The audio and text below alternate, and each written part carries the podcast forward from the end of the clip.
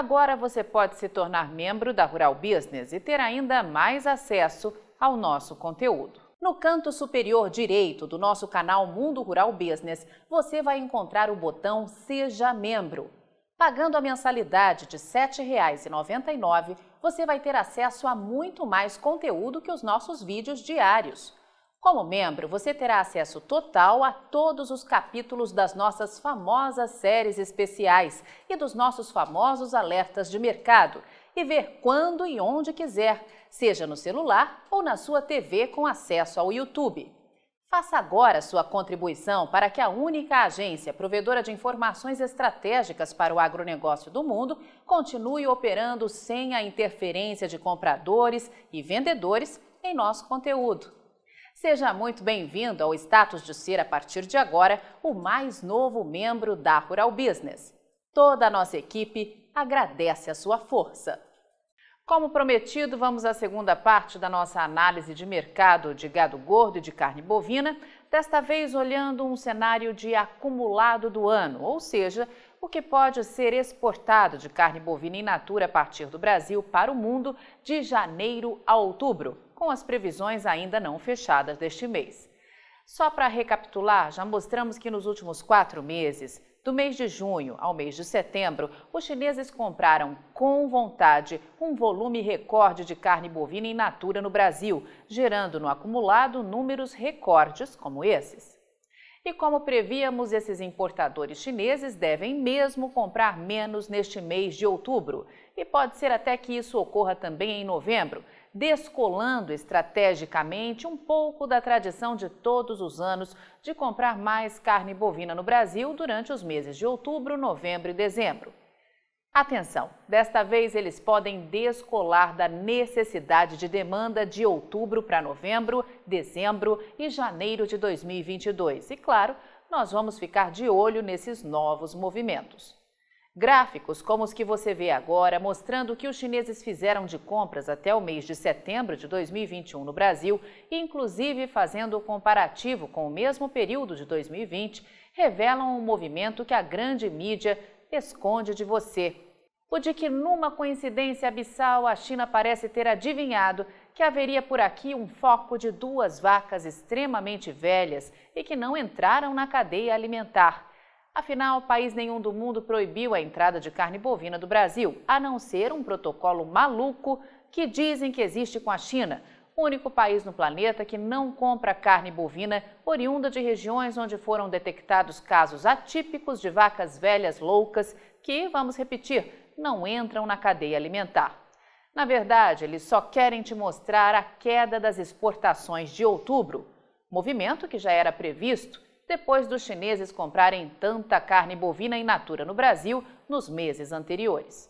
Mas é bom sentar bem acomodado e chamar as crianças para a sala, já que é com trabalhos investigativos como esse que podemos preparar a próxima geração de produtores e investidores para que não sejam mais mercadologicamente tão inocentes, como vem acontecendo com a nossa antiga e atual geração, que continua sendo feita de bobo da corte e que há décadas perde muito dinheiro produzindo carne bovina e acreditando em teatros mercadológicos.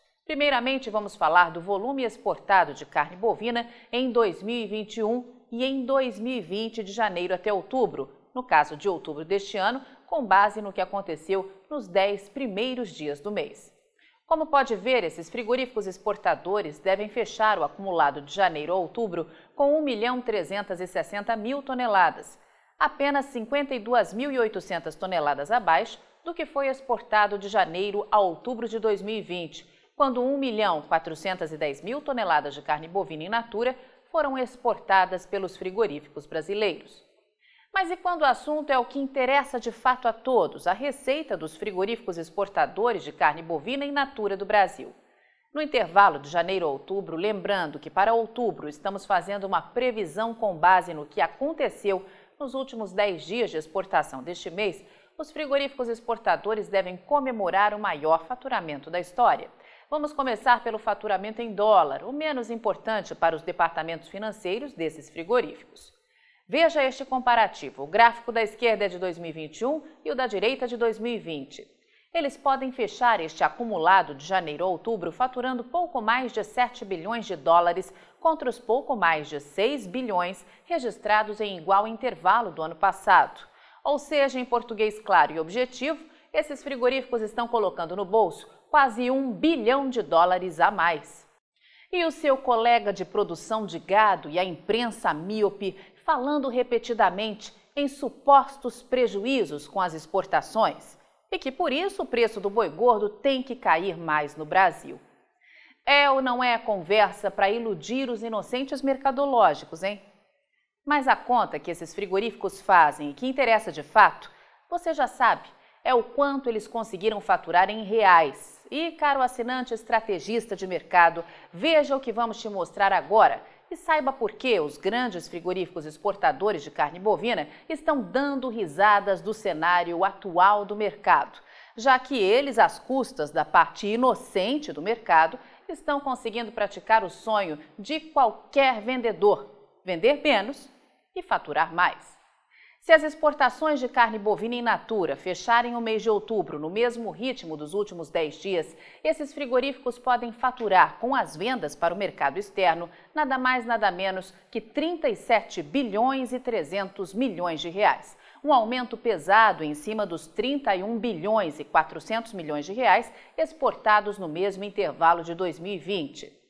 Mais uma vez, em português claro, eles podem fechar outubro faturando quase 6 bilhões de reais a mais na comparação anual. Pode ser mais e pode ser até menos do que isso, mas tenha certeza, eles vão comemorar um novo faturamento histórico. Mas enquanto isso, a parte da imprensa que só toca notícia que frigorífico exportador de grande porte manda, publica apenas reportagens como estas. China mantém veto à compra de carne brasileira e deixa autoridades perplexas. Carne bovina. Sem retomar vendas para a China, exportações podem cair até 10%. Veto chinês trava 100 mil toneladas de carne no Brasil e já afeta preço, diz consultoria.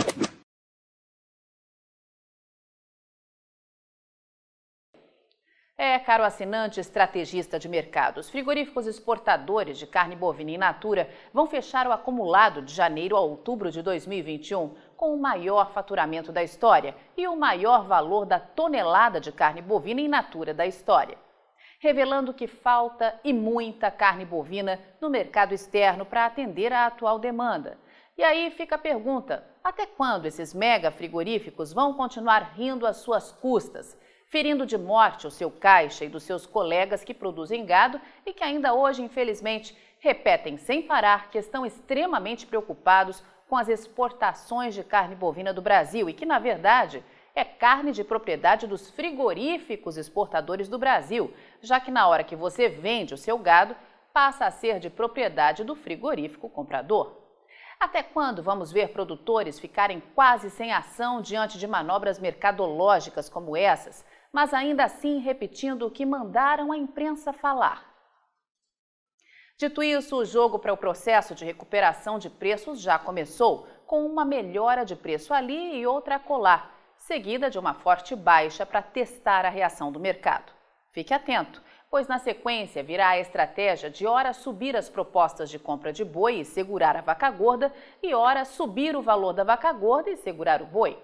Nessas horas, e para acabar de vez com todo esse teatro China, o produtor que tem de fato gado gordo para abate neste momento só tem uma coisa a fazer: fechar a porteira o máximo possível. E tenha certeza, isso já é muito. Avante Pecuária de Corte do Brasil, só com informação profissional e investigativa de mercado é que vamos sobreviver.